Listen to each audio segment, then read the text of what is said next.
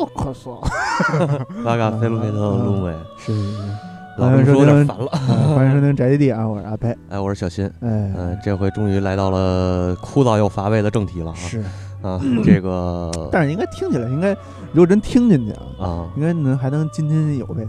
那但是就看你能力能不能让人引人入胜。是你看我这两个成语用的好不好？特别好，嗯，特别特别好，文化人儿，哎呀呵。好吧，然后咱们就直接言归正传吧，嗯不那个不多说，哎，哎，不多说别的了啊。今天讲讲什么呢？嗯，今天就来聊聊这个荣格心理学的概念。对啊，荣格特别有意思啊，可以对先介绍一下这个人，简单对介绍一下。他是 你有病吧？让他们 A 干净了，操！呃，他实际上是继承了这个弗洛伊德的无意识、潜意识、意识、无意识和潜意识对的对，这样一种学派。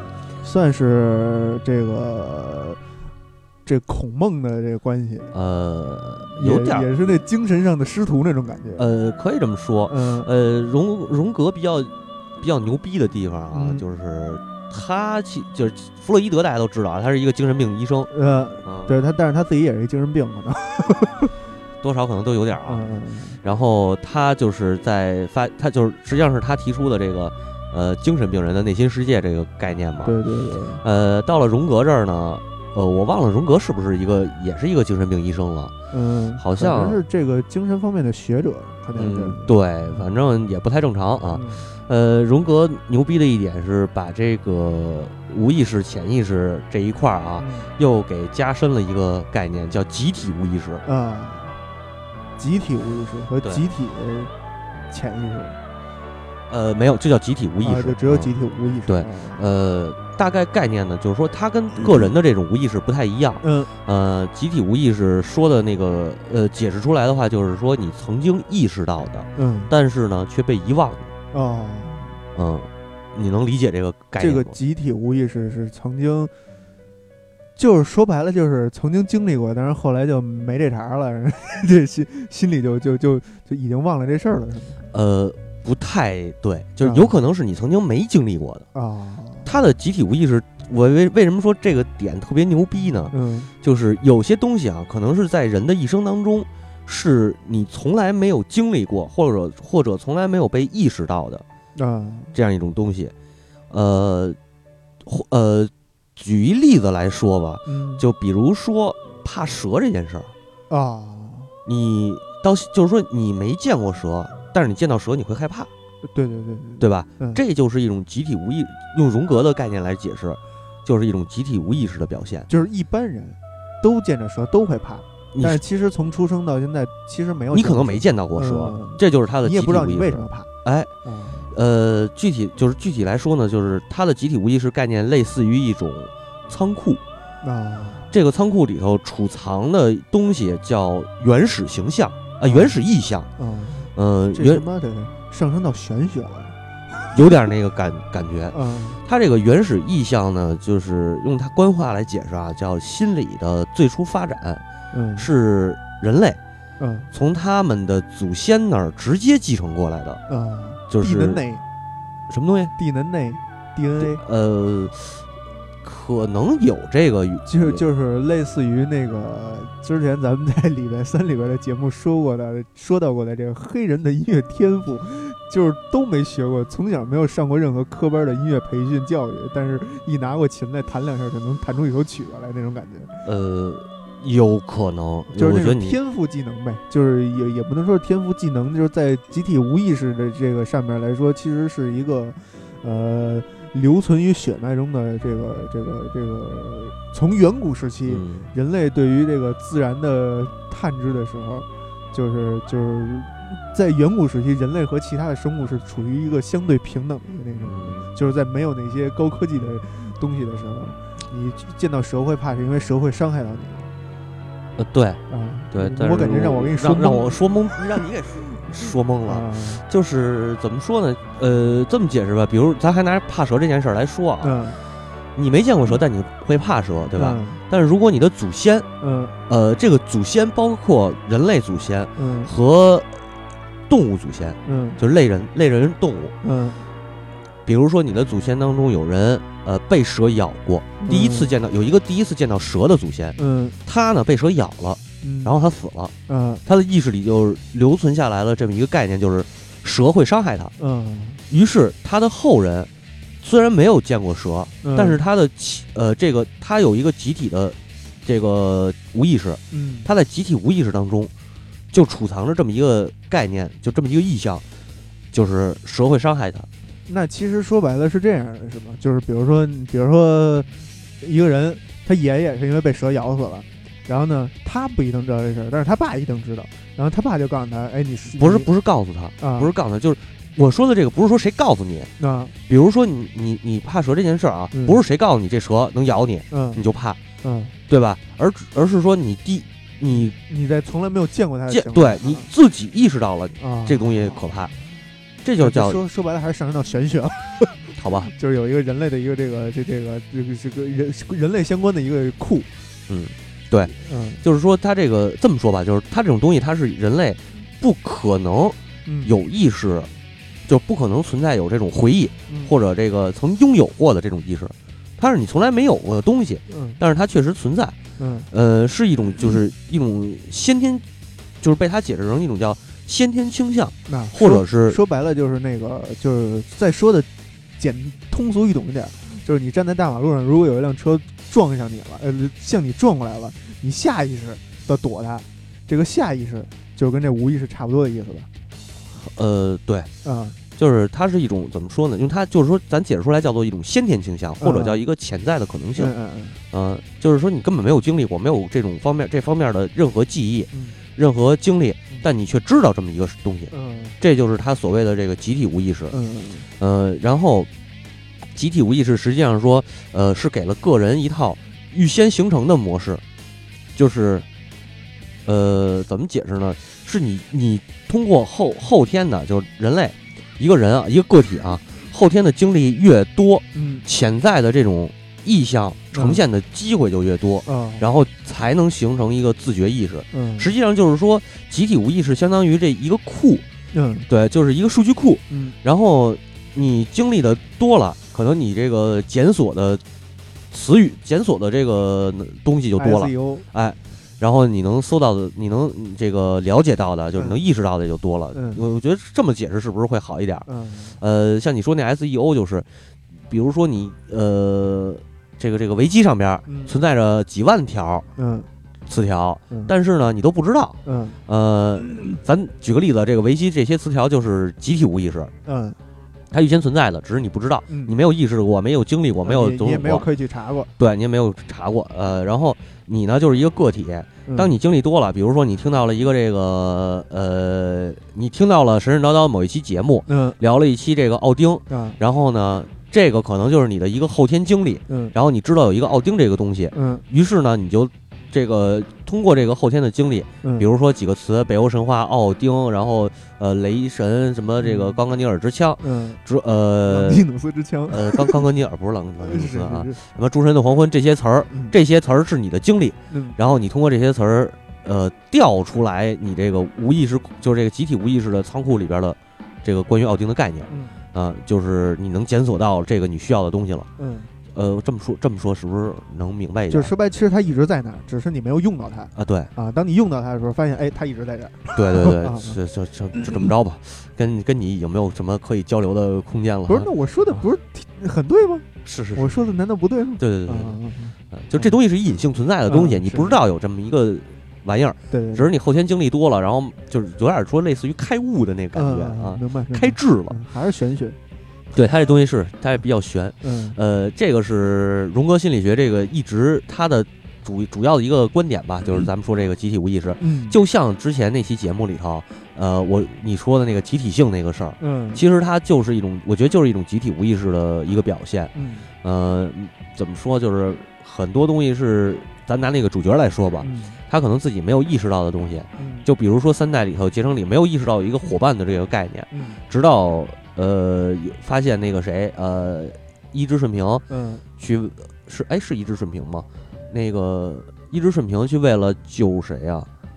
就反正是是是是是去打那个阴影，嗯。嗯，然后包括那个后来那大哥就是真田那个好基友，嗯。为了救小孩儿死，嗯。种种这些表现，然后他发现了哦，原来伙伴是这么这么一个概念。嗯。我觉得可能这就类似于这种的，就是一个集体无意识的东西。嗯。呃，不知道我这么解释对不对啊？嗯，呃，因为我也不是学心理学的，这个只能强行业余爱好，对业余爱好。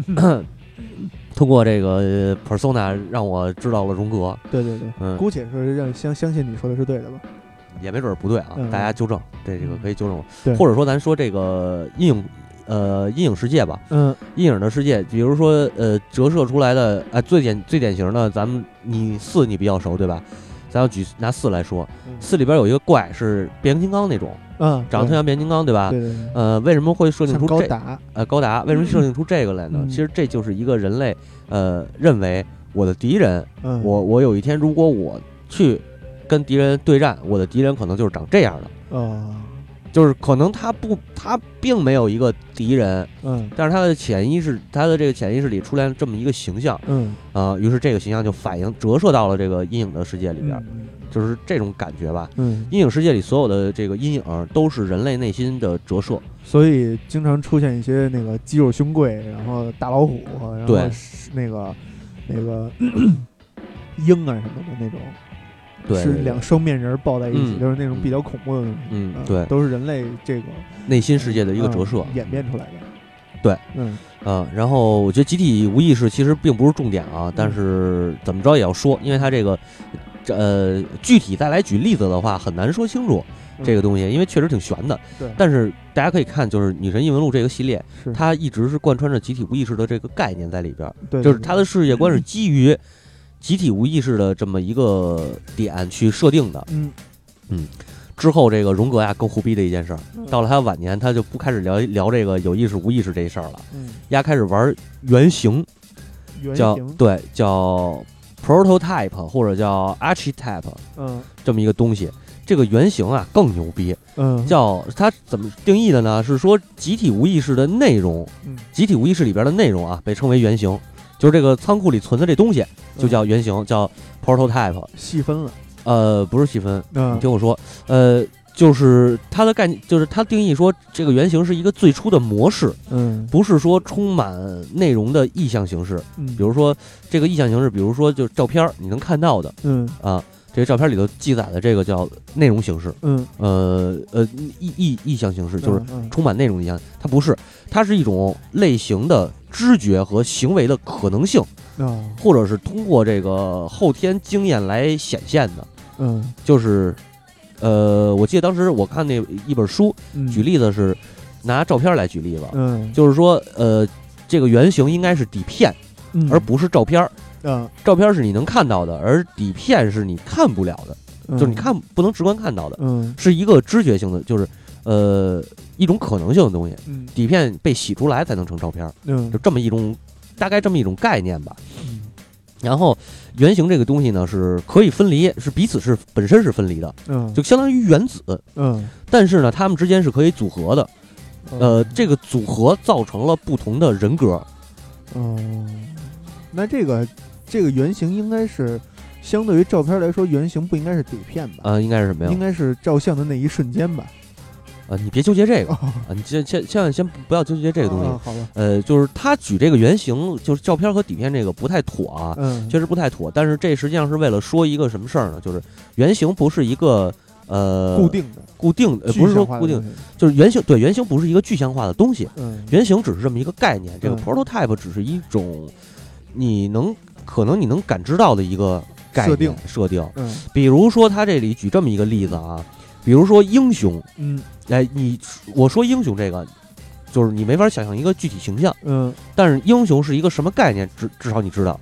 呃，我能想出来几个人，啊，也可以，嗯。你可以提几个人，嗯。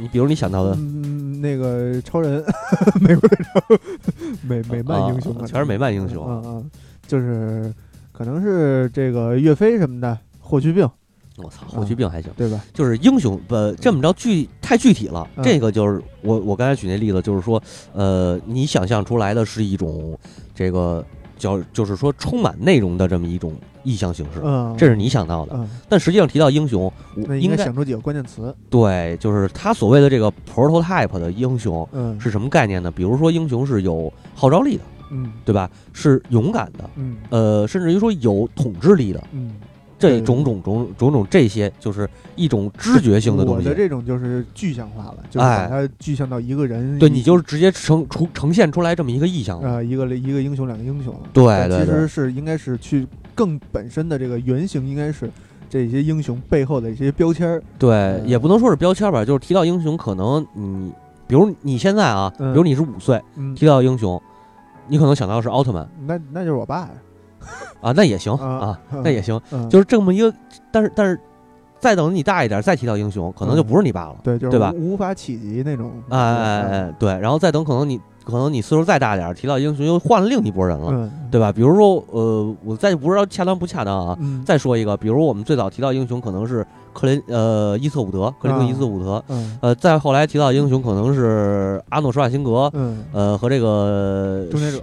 史史泰龙嗯啊、再往后提到英雄可能就是你说的美漫英雄，嗯，对吧？对，就是在你的这个后天经历嗯的积累下，嗯想到的英雄会改变，嗯，但是英雄的这个核心的东西，嗯无法可能无法用语言去表述的嗯这种东西，它是不变的。嗯，嗯，明白了。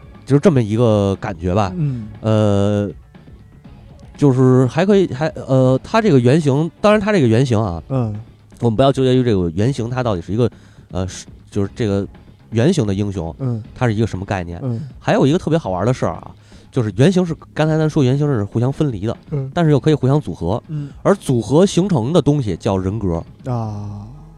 对吧？咱们刚才说的是原型，这个这个英雄这个原型，嗯。再提一个原型叫魔鬼。嗯。如果把这两个原型给搁到一起，就是英雄加魔鬼嗯。的模式，嗯，他可能反组派英雄。我他妈的，他可能组合出来的就是一个叫一种呃残酷无情的领袖，啊，暴君。可能是暴君，就是嗯。这样一种、一种一种人格。嗯。嗯，这个是在就是这个特别好玩的一点，就是荣格荣格心理学到后期，他所提到的这些呃组合，就是关于原型的这种这种呃组合。啊呃，也就是说，我们后来说这个，其实它这里又影射到了游戏当中那个人格面具的合成，嗯，我觉得就是有这个有点这个感觉。大大概的意思就是这个呃这个原型是这个呃叫什么？嗯嗯，一个部分，然后呢，原型拼凑起来，组合重新组合再加工，然后就成为了一个整体。啊啊，原型是零件啊啊，对啊对对，然后四驱车。啊，对原 对是是，啊，不是随车，那高达，啊，原型是零件，然后嗯组合出来的叫人就叫人格。嗯。那然后这个点就终于出来了啊，嗯嗯。不容易，这个人格人格出来了。对，那么就得说到这个人格面具了。嗯。说到人格面具这点，其实在荣格的心理学里边，大概是有这么呃四个概念，嗯。关于这个人格与原型。嗯。啊，根呃就是说根据这个原型和人格衍生出来的四个概念啊。嗯。呃，一个叫人格面具，嗯。一个是阿尼姆和这个阿尼阿尼玛和阿尼姆斯，嗯。啊，也叫阿尼美是吧？呃是吧？嗯，啊，你刚才不是说那个阿尼，你你不是上期你说那个阿尼美吗？对对对对，然后还有一个是 shadow，就是阴影，嗯，最后还有一个叫 self，自己。自性。啊。呃，它主要的这几个点是这个，嗯。然后这几个点啊都没离开女神异闻录，对对对，啊不，啊女神异闻录都没啊对对对对点啊是啊，我说反了啊，啊，没事儿，都一样。女神异闻录都没离开这几个点，嗯。呃，一一解读吧，嗯。一一解读吧。先来说这个人格面具吧，嗯。呃，相较于刚才咱们所说的这个原型，就是这嗯 prototype 来说，嗯。它是一个内在的东西，嗯，就是一个人的人格，或者说一个人的这个性格嗯。啊，不能叫性格，应该还是说人格比较好，对对对，呃性格可能还小了点，小了点儿。对，嗯。一个人的人格是由不同的这个 prototype 来组成的。对，就是就是按照荣格心理学来讲，就是每个人都是分裂型人格，就是都是有着这个不同的人格所在的，也不叫分裂型人格，就是嗯。你最根本的，你有一个你的人格，嗯，你的全部人格，嗯包括说呃都是由原型来组成。嗯你可能这个原型就像我刚才说的，可能这个原型里包括魔鬼和英雄，嗯包括天使和恶魔，嗯，包括这个等等等等。就是你有很多面，多对，你可能有多面体体，但是他们总称是人格。嗯呃，然后再细分的话，可能是你的这个原型。啊呃，所以就是说也出这个这么解释的话，为为什么这么解释啊？嗯，就为引出这个人格面具这个概念。嗯嗯，人格面具这个词儿，persona。嗯。Persona 原原来是本意啊，是指这个演员过去剧场早早期的那种古代的演员，希腊时期，呃，太太早了，太早了啊啊！演员就是指他演角色的时候扮演角色的时候，戴的那个面具。对对对，啊。然后呢，这个呃他戴这个面具的意思呢，就是说 V 字仇杀队，V 字仇杀队还行，嗯。呃，主要就是保证一个人啊能够扮演某一种性格，或者呢，就是说这个非他本人的这么一种性格，嗯。就是让你有这么，呃，对于演员来自身来说，可能我戴上这个面具，嗯，我就是换了一人了，啊。我就不是我了，我是这个，就四川变脸儿，呃，操，嗯，有这个往这这么插不太合适啊啊。这期这比较比较严肃的一个节目。啊，就是就是，其实你在现在这个呃演员来说也是一样的，只是他不需要戴这个戴面具了，而而是直接去扮演那另一个角色。对就是你在不同时期扮演的是不同的角色嘛，对他，嗯当然他这个可能是像类似于这个演员少感角儿啊，或者独角戏这种啊对对对，一个是让观众能看出来这是谁，这个角色是谁，对，嗯更对，主要的就是让这个演员自己嗯能投入到这个形象里边。嗯，斯呃，斯坦尼斯拉夫斯基曾呃经说过吧？典典型人格典型分析是吧啊？具体人格具体人格，呃，这个胡闹啊。嗯呃，在荣格的概念里边呢，这个人格面具嗯是一个人公开展示出来的一面。啊对，目的是在于给人一个给别人啊一个好印象，嗯呃，然后以得到社会的承认。嗯就是比如说啊，举一最简单的例子，什么叫人格面具？嗯最简单的例子，比如咱俩在这儿录节目，特虎逼，嗯，但是我上班，我上班以后，呃，可能我就新到一公司，嗯我要装的特别清纯、特别纯洁那种啊。装特别清纯，对，然后绝对不绝对不开那个黄不说黄段子，嗯，啊，绝对不跟那个小姑娘随便开玩笑，等等等等吧。就是嗯你这个你展现出来的这一点叫人格面具。嗯，就是说白了，其实是这是为了让大众所接受而表现出来的一个表象。对啊，比如说我的本质啊，我的本质是一个死肥宅臭屌丝，嗯。但是我要出门以后，我要给大家展示出来一面呢，可能是我一个我是一个这个社会上男孩儿，哎，不能是阳光男孩儿，三晒 boy 还行，就是我不宅。啊，啊，我不跟你们聊动漫，嗯。我跟你们聊这个深入社会的一个，哎深入呃一个老油条，呃老油条可还行，嗯。不能是老油条吧，不能算成功人士，这也得是一个社会的嗯。中流砥这个中流砥柱，中流砥柱也算不上，就是就是社会一呃社会人，嗯，哎社会人社会人算了，社会中的一份子。啊对。嗯然后比如说我去了这个 live house 了，我要展现出来的可能就是我是一只金属狗，对摇摇滚哎摇滚爱好爱者者，对这个种种表现就是你所得到这你想要得到这一个圈子的人嗯的认可，嗯表现出来的这一面就是你的人格面具嗯对啊，这个就是荣格的这么一个概念吧嗯啊。然后咱们在这个说说这个游戏里边啊，嗯其实主角切面具，嗯，咱们就是说呃，这个主角不是能换好几个吗？对对对，他每，他换的这个面具其实影射的就是每一个人都有多重的这个人格面具，嗯。有不同的人格面具。嗯。呃，这个包呃就是你换他这个换面具的这虽然是打怪嗯，为了换面具，但是有可能啊，我觉着它影射的就是人类在社交当中嗯你所一直在切换的人格面具。对对对，就就就是他那个社群的概念嘛，就是你在跟特定的人那个进行好感度加成的时候，你的特定的社群就是特定的那个啊，那个个塔罗牌，对对，啊你需要会携带，对，就是你在跟不同的人接触的时候，需要戴不同的那个对人格面具去去交流。哎，对对对对对嗯，没错没错。呃，然后接着来说这个它的这个概念吧。嗯。呃，荣格的概念里头来说呢，人格面具对于人而言，嗯。它的存在是必须的。啊。对呃，它能保证人与人之间的这种呃和睦相处吧，应该算是。嗯。啊、包括就是说你和你不喜欢的人在一块儿，嗯。你也要保证能保证这一个和睦相处的一点。对。哎，比如说我这个讨厌一个人，嗯。但是呢，我可能因为一些呃工作需要，还不能直接跟他马逼呢。对你不能跟他直接马逼，你还得跟他接触，嗯那你就要把自己讨厌他的这一面得隐藏起来嘛，嗯嗯，大概这么个意思啊。呃，然后每个人呢都是有不止一个面具，呃，他们的组合，嗯把他们的组合都称为这个叫 persona，就是人格面具嗯，啊。人格面具实际上是一个统合的概念，就是不是单一的一个那什么，是是是一个组合，就是你每一每一面组合起来，你的你所有的人格面具的统称嗯都叫这个 persona，、就都叫这个人格面具嘛。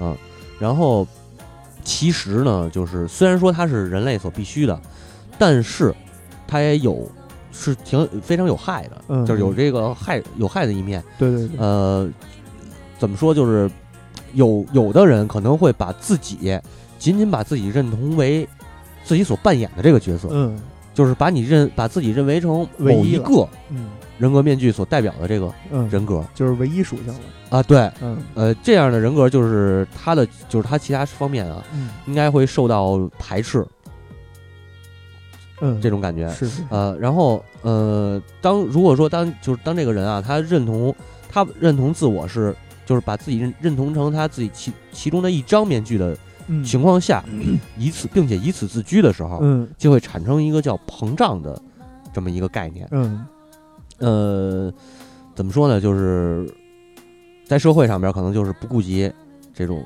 就是膨胀以后，可能就是说，呃，我怎么解释这个呢？比较麻烦，我觉着。膨胀的概念就是说白了，这人就病了呗。就是你对其他的、对自己本身的人格进行了一个压抑，嗯，就是说白了，就是呃如果这件事情达到一个极致的话，就会发生那种精神分裂的人那种现象，就是自己把自己杀死了，自己把自己另一个自己杀死了。呃，对，可能这这有点复杂了，这说的。呃这么来说吧，就比如说啊，就是人格面具是一个你应该随时更换的一个东西，就是与不同见人见人说人话，见鬼说鬼话。嗯，对，啊但是如果你具象化到自己只认同自己这一面了，然后呢，你就有一个 persona 出来跟你作对，然后我操。五记如汝记午的那种感觉。哦，是吗？呃，就就类似于那个 persona 这个游戏里边那个啊。人格面具的设定呗。对，就是这个概念，就是说，当你认同只认同只认同自己，嗯。就是把自己的人格给嗯。局限化了之后，嗯。那么你所你其他的人格嗯，自然而然的就会受到压抑，对对对，受到抑制，嗯。而你这个自居你所自居的这个人格就会逐渐膨胀，嗯，然后形成这个阴影，啊。应该是这么一个解释可能嗯会比较好。呃，具体表现来说的话，个人可能就会自卑、自怨自艾，嗯。然后呃与集体脱离，然后孤僻，包括嗯。孤独，甚至于自杀啊。啊。嗯。然后，如果当一个社会，当整嗯个这个社会都需要都把以这个人格面具自居，那么就是法律、习俗和规范这些东西，就是他的某一面的人格面具。啊嗯，然后如果他要是说像我刚才说的这种膨胀之后，嗯他可能就会不会顾及个体。哦，嗯，就大概是这么一个概念。这个说的深了就。当一个社会以一个人格面具自居的时候，社会也是有他的人格的嘛。是是是，嗯就是当一个社会以嗯单一人格面具去自居的时候，嗯，它就变成了一个那什么，它就不会考虑到个体的那个因素在。对，有可能。呃嗯那就是是当今主流社会都是这样的。呃，也不能这么说吧，就是这种以 以自己就是以这个就就咱刚才说这个膨胀这个事儿啊，嗯我不知道我不知道举这个例子合适不合适。嗯比如说法西斯、嗯纳粹，嗯，是不是就有这个膨胀的这个这个概念在里边儿那那岔开了，咱聊，咱咱咱说一个是改改那个我认为的概念啊。？OK，就是完美的社会形态是无政府主义吗？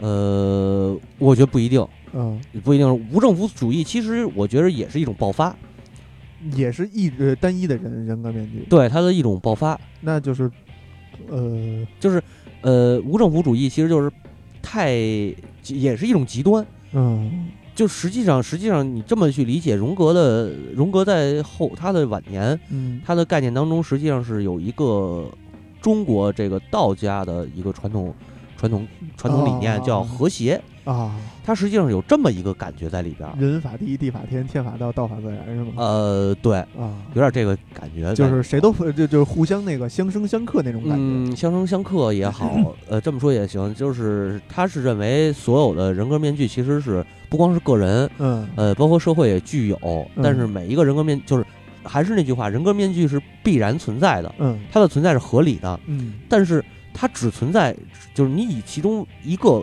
自居，或者说你扩大一个的，只扩大其中一个的时候，嗯它就会出现问题，嗯，那么出现这个问失衡了呗。对，失衡了。嗯，所以它实际上讲的，我觉得是一个就是和谐的概念，嗯，或者你说这个平衡的概念，嗯嗯，明白了。这个比较麻烦其实也不。是特别明白。我操，真的吗？呃嗯，不是，就是就是说白了，就是如一个良良性的一个嗯，应该是一个循环性的，就是嗯你每一个你的每一面你都要用到，每一面你都要使用到。对，但是当你失衡只强调一面的时候，嗯，就说明你是一就处于一个病态，不管人也好，社会也好。对嗯对。你比如说，咱们再拉回这个游戏里边来说，嗯，每一次进去救人的时候，嗯我就是这个阴影化的时候，嗯，那就是他的人格面具失衡了，对对，就是他呃他所压抑的这一面对对对，爆发了，对，也就出现了这个阴影，对。对吧？嗯。嗯，然后正好从这儿开始，嗯。嗯，应该是从这儿就是直接咱们聊到阴影这个概念啊，嗯。但其实这里还插还应该插入一点儿，嗯。呃，这一点就是一定要说的，就是阿尼玛和阿尼姆斯，嗯。呃。为什么说这儿啊？咱们就是因为这个阴影和这个是有关系、有关联的。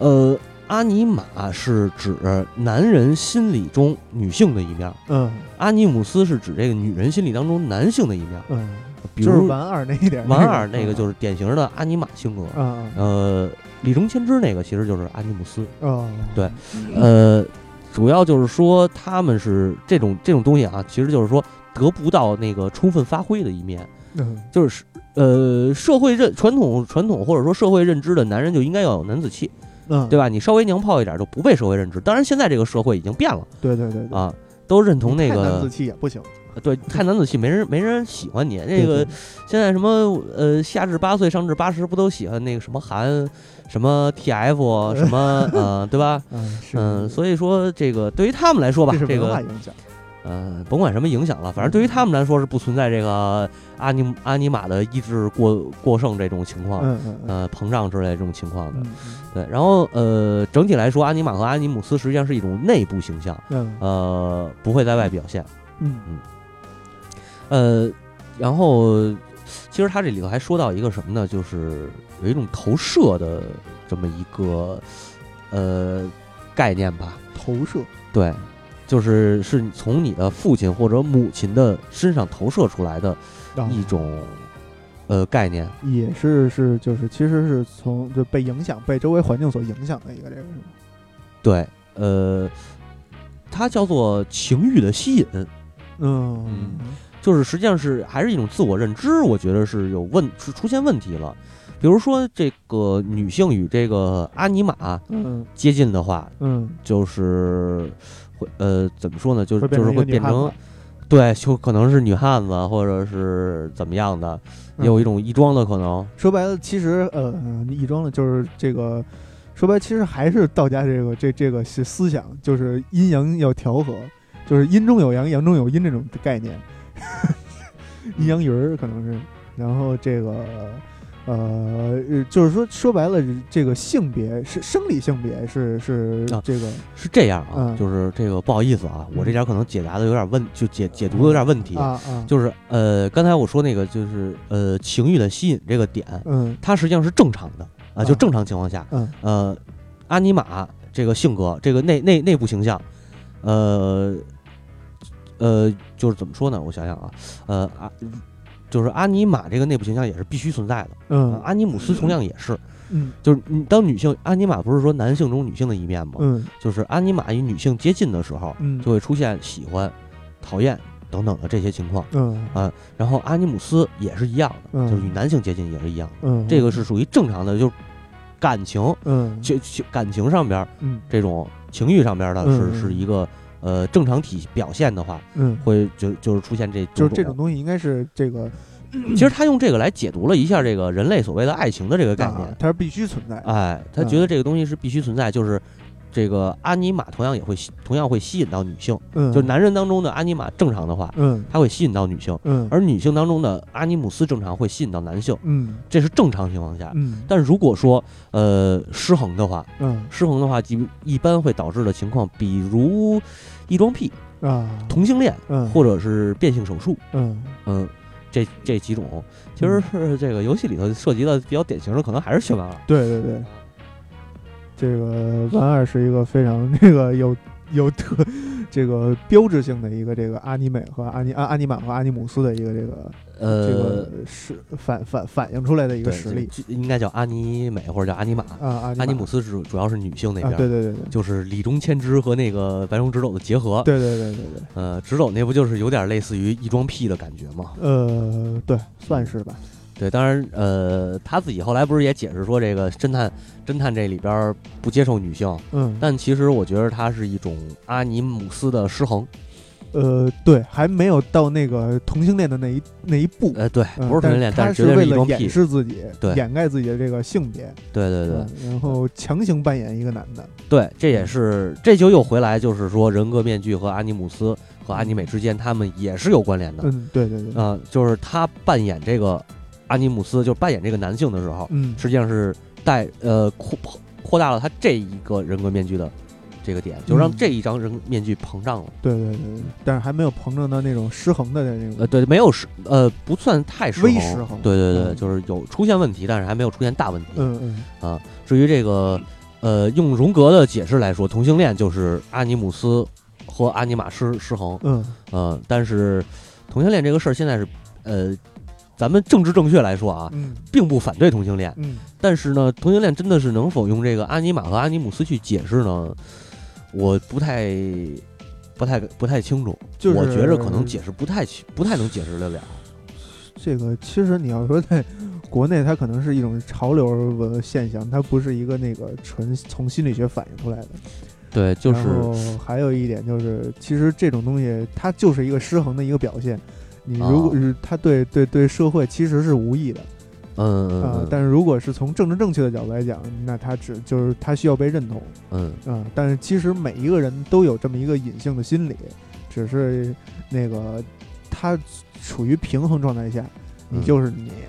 但是如果失衡了的话，就会出现这个这个同性恋呀、异装癖呀、这个啊变性手术这种东西。所以说实际上这个现在社会上这些情况还是能用他这个阿尼姆、阿尼玛和阿尼姆斯来解释。嗯，就那就只能是就是就是是一个失衡的状态，对啊，可以解释。对，可以用它解释得通。对对对，啊嗯，但是那它是一个失衡的状态。这就是说的就是失衡状态嘛，是是就是说它正常状态下是呃异性恋，对他失衡状态下可能就出现同性恋和这个变性人了。对对对，啊然后但是这个还有一个问题，就要说回来，有些人这种东西他是天生的，他生下来他就认为自己是一个女孩哎不不不，也不是，他也也是受到这个成长环境所所。呃，有天生的这个，有天生的吗对对对，有天生。因为我所知道的就是，就是很多人都是因为，比如说家里本来想要一男孩但是生来是一女孩然后从小把他当男孩儿养，嗯，然后这个一一直从小养到，就是可一直从小可能到到到大学到到高中到大学，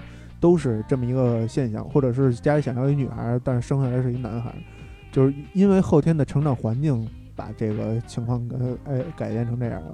嗯，对，也有这个，嗯好像说也有那种天生就是出现失衡的。呃，对，这因为是这个这个就是要说的就是人类的这个啊繁、繁衍的一个复杂的也也没准它是本本身它是一种集体无意识的表现，呃对吧？这就不好说了。这啊个因为这是一个 X Y 染色体的事儿嘛，这个啊染色体它是是会会出现这种这种对，这就是这不能强行用心理学去去解释了。对对对，嗯就比如说这个 X X 是是是这个男性，然后呢你 X Y 是女性，但是如果是 X X 的第二个 X 少一一根儿染色体，而强行变成 X Y 了的话，它就是它可能是一个男性的外表。包括他的所有的这个性征都是男性，但是他是在心理学、在心理上他是一个女性，嗯，是这么。反正因为，在呃 这个这个说的可能远一点啊，啊就是人类在孕育的过程中其实是不分性别的啊啊，是在最后慢慢的这个转变，这因因为染色体的原因而这个变成了你是变成了一个生理上的男性或者一个生理上的女性。哦。嗯，所以中间是一会儿会出现偏差的。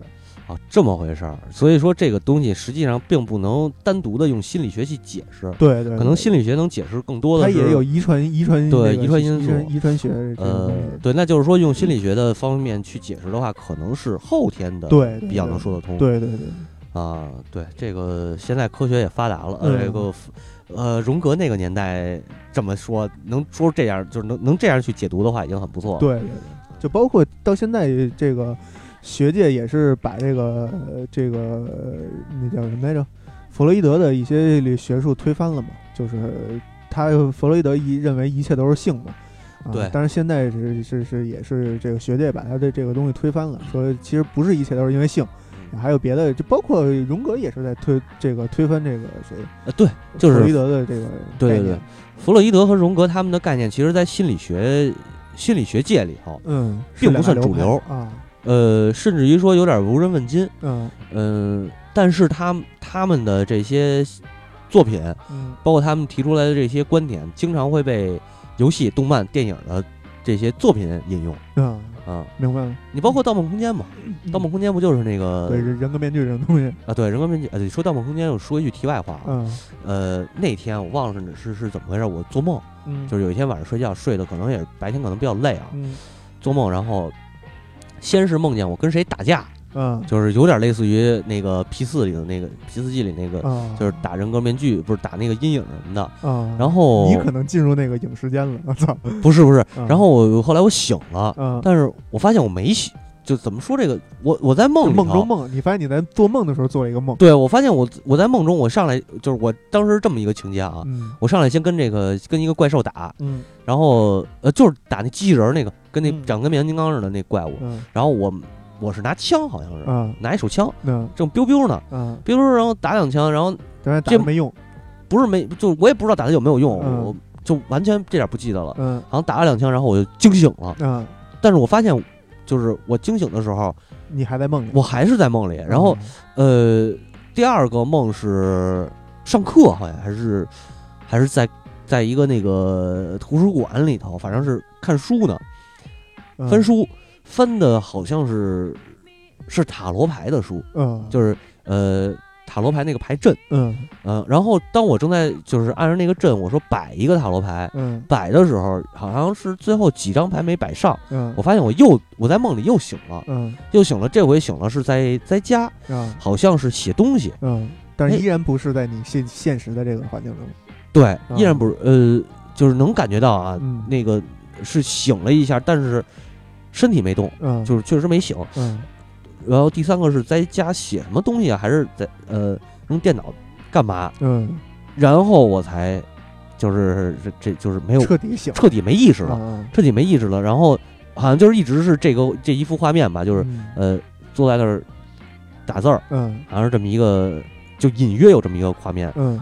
然后直到早上起来我醒。啊，啊，但是我操，浑身上下都疼。我操，这梦做的够深的，啊，然后就那回我真觉得我真惊着了，我说嗯操，我自己意识到了，我就就居然自己意识到了嗯，这个在梦里头自己在做梦，哎，啊就这么一个感觉，我嗯挺那什么的嗯啊。当时印象特别深，我摆那塔罗牌的时候，嗯，摆塔罗牌那个梦，嗯好像呃是边上画着一个，还是边上摆着一个，就是那个那个怪物。啊。然后我我写东西的时候，好像是有一个塔罗那个阵，就是连着下来的。嗯，这个东西就是有那么一个这个暗示，有有有那感觉，好像就是反正是连着下来，那真挺挺神的那回。然后就是也倒是倒是没别的事儿，不是那两天可能也是正是弄这个准备节目呢呢，对整理节目的时候呃神了，行吧，这就先搁这儿啊。有有这么个事儿，反正我操，嗯这跟大家分享一下，对跟大家分享一下，真是给我吓着了那回。嗯嗯，然后咱们言归正传吧。嗯言归正传，这回可以就是前面都解答清楚了以后啊，咱们再来解读一下这个阴影的概念。嗯嗯，呃，这么一个概念吧，就是说提出来一句啊，叫代表自己的性别，并影响到与其同性的人的关系。这个是一个阴影的概念。代表自己的性别，并影响到与其同性的关系。啊，呃，能深入解释一下吗？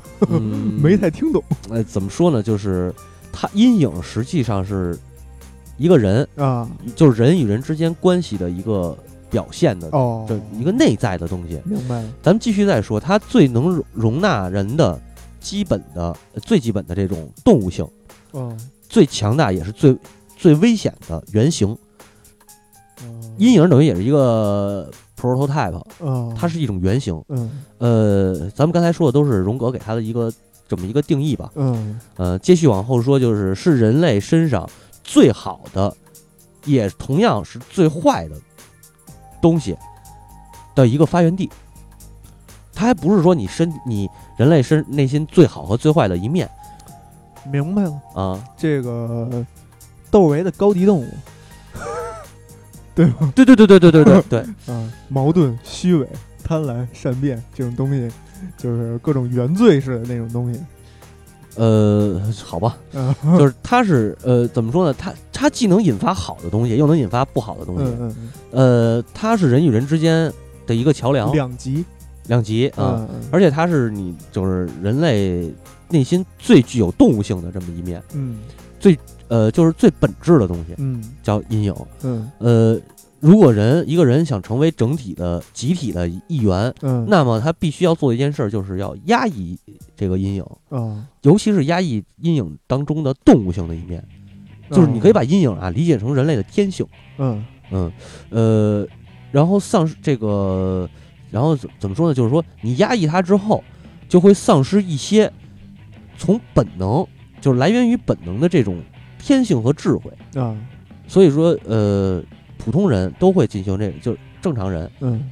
都会有这个压抑阴影的这个行为。嗯。啊呃，如果说一个人完全没有阴影的话，嗯，就很容易变成，就是变得浅薄，啊。缺乏生气，就是现代社会嗯可能是大众的这种那，些啊对吧？啊，芸芸众生。芸芸众生，对。嗯。然后，嗯，咱们说就是包括游戏里边的那个九宝美金熊嗯。啊，这个上期节目说错了，嗯。九宝美金熊是那个游戏城嗯。的主人，然后那个杀手是就是那个扔电视往电视里扔那个。啊那个送货员叫生田木人美，呃，不是生田木太郎。嗯。你像他们就是趋于逐渐，就是说他阴影逐渐在减小，嗯。就趋于这种浅薄的这个缺乏生气的这个、这个就就是生这个呃九宝美金熊啊，嗯啊典型比较典型，就是活在了自己的世界里了呃不是活在自己的世界里，就是他没有阴影了，他没有哦任何的，就是无法融入社会了也不是融入。咱们刚才说想融入社会，必须要压抑阴影，嗯就是压抑太过了。啊就是没有这个阴影了，那么你天性当中的那些才能和智慧就没了，啊啊啊就是这么个概念，嗯就缺乏了灵气儿了，就是阴影是人类的属性，本压抑过了是人类的本性，应该说然后你就没有本性了，对啊，对，就就成了空壳子，空壳子，就嗯。行尸走肉一般了。对，就是那个呃，早上起来地铁十号线里那帮对对对不不不不不是啊，不是啊都这样，啊，都这样啊，都包括我，包括我啊，是嗯。所有人都这样，对对对就是只是这个可能还没有到那个极致的那种程度，对。如果说呃，如果说你不压抑阴影的话，嗯，就变成谁了呢？嗯就是只能变成两种人，嗯。要么就是天才，要么就是疯子。啊啊。啊，你看天才与疯子为什么有一线之隔呢？对对对，对吧？天才在左，疯子在右嘛，对，嗯。呃，然后说这个阴影的概念，就是说它非常的这个原型啊，嗯。阴影这个原型非常顽强，呃，特别难以压制住它，嗯。因为人类的几乎人类的所有灵感，嗯，用荣格的解释来说，人类的灵感都源于阴影。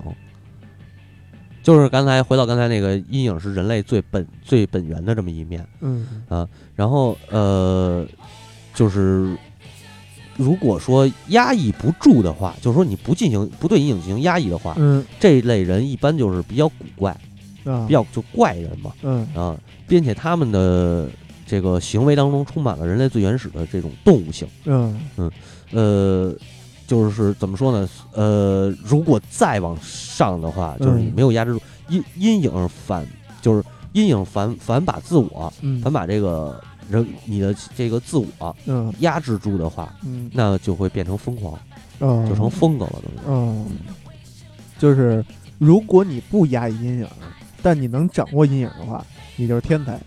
但如果你适当的啊压抑，但是不是压抑的很，就是不是压制的非常的啊那个使劲儿的话，你可能你就是一个艺术家，嗯呃，天才嗯，等等。但是当你嗯被反控的时候，被反噬了，对对，被反噬了，嗯，就就疯了，变成疯子了嗯，就可能会做出一些呃反人类的事儿，或者什么，还是还是还是纳粹对，有可能。所以这这个阴影其实也是有好与坏嘛，嗯，对吧？呃，如果当阴影反扑的话，就是嗯没有压制住啊，阴影反扑的话，就会呈现一个所谓的恶的表现。啊呃，就是在人类的意识当中，如果你的这里他提到了一个自我，就是自我与阴影这两个嗯概念是互相制衡的。嗯呃，如果说你的这个自我状态良好的话，嗯，那么恶这个这个这个概念吧，嗯这个东西就会一直潜伏在无意识当中。啊对，就是你每个人心中都有一个恶嘛，就是所谓这原罪嘛，嗯。对吧？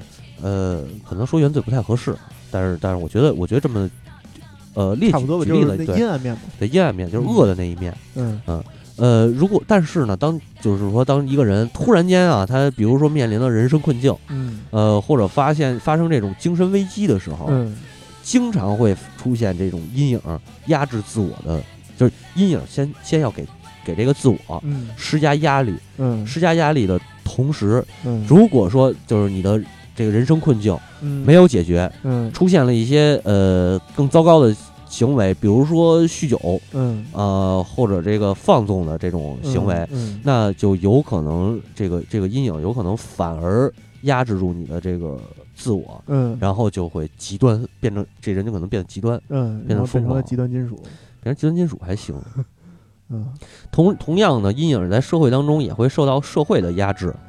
呃，如果就是这是个人的阴影啊，嗯。在社会的会受到社会的压制，就是咱们所说的习俗、啊习惯，然后呃，包括法律，哎，呃，如果说这种压制没有得到适当宣泄的时候，嗯，它也会反扑。嗯。反扑，呃，小的话是一个自我的伤害和自我周边自己周边人的伤害、自残。自残。如果大了的话，就是反反社会了，就不一定是什么了。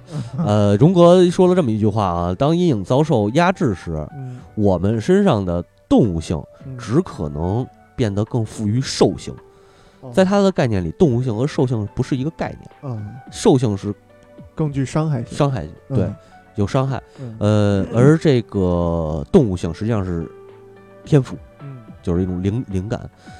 比如说，他举这么一个例子啊，这个基督教，基督教的这种压抑，啊。然后包括十字军，十字军东征，嗯。包括一战和二战，嗯。用荣格的概念来说，这都是阴影反反噬的这么一个反扑过来，压制住你的自我之后的表现。嗯，但是这是针对于社会来说的啊，对啊，这可能就是对于整个世界来说的，对，就是我觉得这老哥，操，这脑洞是可能比我大。嗯、是听着就更像玄学了，对，他把这些东西都归结于这个阴影的反扑。嗯啊，所以说，呃，这么来说的话吧，这个《女神异闻录》系列呀，嗯，用荣格的这一套概念还真的挺好的。是是嗯是，嗯，因为也是最能体现出这个女神异闻录这个世界的世世界观的设定，就是在讲在在强调一个社会的一个这个这个两两极，对，因为社会本身它就是由人组成的，嗯，这所谓社会的阴影，实际上是人类阴阴影的一个集合。对对对，你比如，就包括咱们说那个 P 三里头的那个塔尔塔罗斯，嗯，包括 P 四里边最后最后足利透的那个迷宫，嗯。然后整个世界就即将毁灭等等这种这种情况，嗯，它其实都是一个呃负面的，就是一就是可能被压被阴影压倒的人太多了，嗯，然后这些阴影集中到阴影集中到了一起，他呃用他的这个游戏的手法来表现出来就是迷宫嘛，嗯，对吧？然后现实社社会中表现出来，也许就是战争，嗯。就这么一个感觉。嗯，明白了，对，然后最后说一个概念，就是呃，当我们通关之后，发现一切世界又回归美好。嗯。哎，这个荣哥也有一个解释，叫做 self，就是嗯。刚才咱说的自性。嗯。呃，自性在他的观点里，你听啊，这点更玄学。嗯。呃，说是一个叫做统一，呃，是统一组织和秩序的原型。嗯。嗯，呃，他把所有原型都能吸收到，就是吸到自己的周围，嗯。并且呢，让他们处于一种和谐的状态，啊，互相制衡、和谐的状态我操，啊。一切的人格的最终目标嗯是充分的自性完善和自性实现，嗯就是人生终极追求。嗯呃。自呃自性的实现依靠的是这种自我的一个合作，嗯就是你内心的你自己的内部，呃，这个自我包括什么人格面具，嗯包括什么阿尼姆、阿阿尼玛和阿尼姆斯，包括阴影嗯的一个自我合作的这么一个过程，嗯。最终达到了达就是最终能达到你这种自呃自信的这个完美。呃，他举这么一例子啊，比如说耶稣嗯。和释迦摩尼嗯。都是这些都是最接近完人的，自信完美的这么一个表现，嗯。就完人啊。嗯呃，你说那完人也对，嗯呃，包括咱们说那个游戏里边的主角，嗯，其实他就有点类似于最接近这个完人的表现，就这个这个自信完善的表现。嗯呃，其实最后，后后之前也说过啊，最后那个明上嗯呃四代主角，嗯他最后也爆发了。嗯他的爆发是因为怕这个是我想是打谁来着？呃，打那个打那大眼睛，就是打完足力透迷宫嗯出了一个大眼睛，叫什么天国霞雾？哎，不是天国霞雾，叫天叫什么我忘了。嗯就打那大眼睛的时候，他呃有一个阴影，嗯就是说他如果如果他的这些朋友离开了都不在了。嗯然后他又回到了孤独的那个，呃，没有朋友，就回到最开始那个，那个状态下呃这个是在那个 P 四的动画里边，是在打那个那个九保美军熊的时候，给他哦做了这么一个设定啊，是吗？对对对，他坠入到 那个黑暗中，发现哎，所有人都不理他了嗯啊，然后他那个就就非常的害怕。啊，那个没有，那只是一个，那个只是在动画里头有这么一个前面铺的一个坑，啊，其实到后来打那个大眼睛的时候嗯才出来。啊，那可能就是在那个时那个是情那那一个时间段，把给他在心里埋下了这么一种子。对，他是那么，他动画毕竟毕竟跟游戏不一样，对，它要有这么一个吸引嗯，需要一个过程。对，然后呃，包括他那种就是这个多说一句，就是他那会儿的阴影也是爆发了，他等于，但是他的阴影不像之前那几个人，呃，直接就是动手。他嗯因为他经历这些以后，他承认这是他内心比较，呃就是内心的人格面具的一面嗯，啊、并且欣然接受，然后达到了一个这个接近于呃自性完善的这么一个自性完美的这么一个等于说没打自己是吗？没打自己。嗯呃，再说就是人格面具的复杂程度啊，嗯。就是它的原型实际上它都是相互作用的。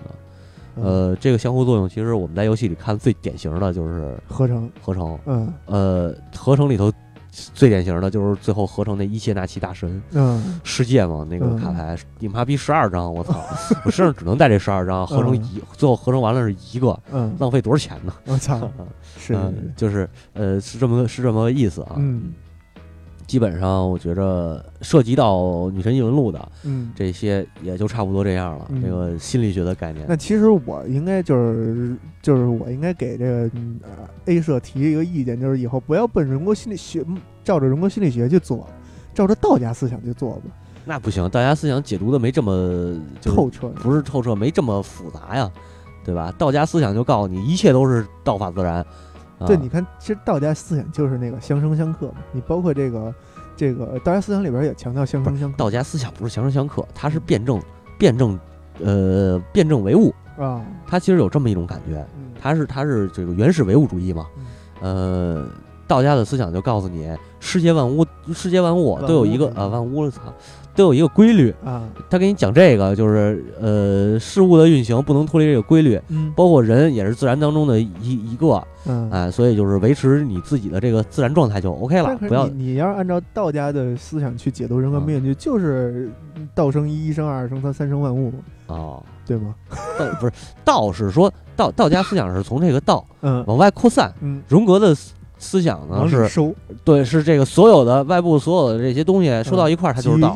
啊啊，就是和谐嘛。啊，对，所以说最后他为什么要说到自性这个事儿嘛？啊，嗯，自性就是人人类的人人的一生，嗯。他的概念里头，荣格概念里头，人的一生追求的是自性的完善嗯。和这个实自性的实现。嗯。那呃，这是你的毕生追求，嗯。就是你所有的什么人格面具也好，所有的阴影也好，都要围绕着自性服务，就是这么个意思。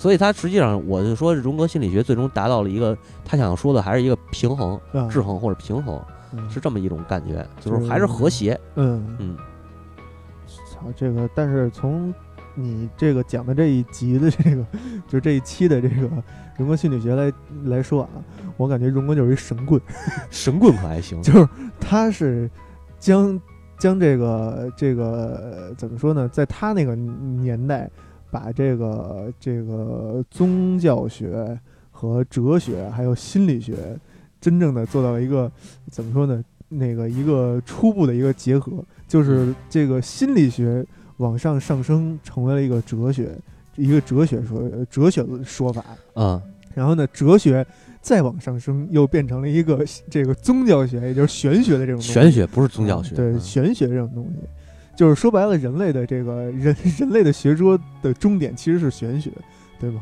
我 操，可能还真是。嗯因为是这样，你看那个科学家们，什嗯么牛顿什么的，这帮大嗯伟大的科学家，嗯最终在呃科学里头证明了他们的信仰是失败的，所以最后都导致了他们信仰了这个基督。对这个信仰基督也好，信仰穆斯林也好，信仰佛佛教也好啊，嗯这个好像是这个这个牛顿，据说是晚年是是研究的佛教哦，嗯、然后这个怎么这这但但这个就具体没有考证啊，但是呃，从有了自从有了量子力学这种学科开始，嗯这个呃人类的这个人类学的这个研 究方向就开始将科学和这个玄学去结合。我操，这这是真的，就是从哦人、人类学从将这个科学家们把这个人类学和这个宗教信仰和啊，哲学去去和和就就就是哲学和哲啊学去结合，明就是白明白，量子物理的终终极是哲学。这个哲学所谓所谓的哲学是什么？就是那三 W 那个体系。最，最终都是归哲学了嘛。嗯对对对，嗯，行吧。然后说的有点乱，反正最后。说的说的乱嘛？我觉得还行。我我说这嗯最后这一点吧，好吧，嗯，最后主要是就是如果大家想 了解，想想真正的这个剖析人人类这个这个本源的问题，还是要去研究玄学。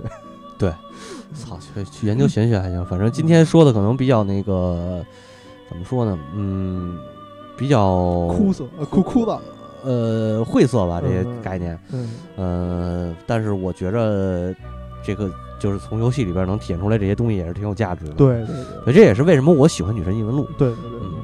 嗯、希望这个就是听完我们这节目别蒙圈啊，各位。可以到时候跟我们这个讨论嘛，交流嘛。呃，对，可以。如果不知道我们这个群群群是怎么加的话，直接在那个平台里留言就行，然后我们看到会会跟您联系。对，各平台可以留言，然后那个我我会发微信号。嗯啊，然后行，就先这么着。先这么着，预计预告一下，下期我们准备聊聊塔罗牌塔罗牌。哎，对，先这样，然后感谢大家收听，哎，谢谢大家，再见。再见。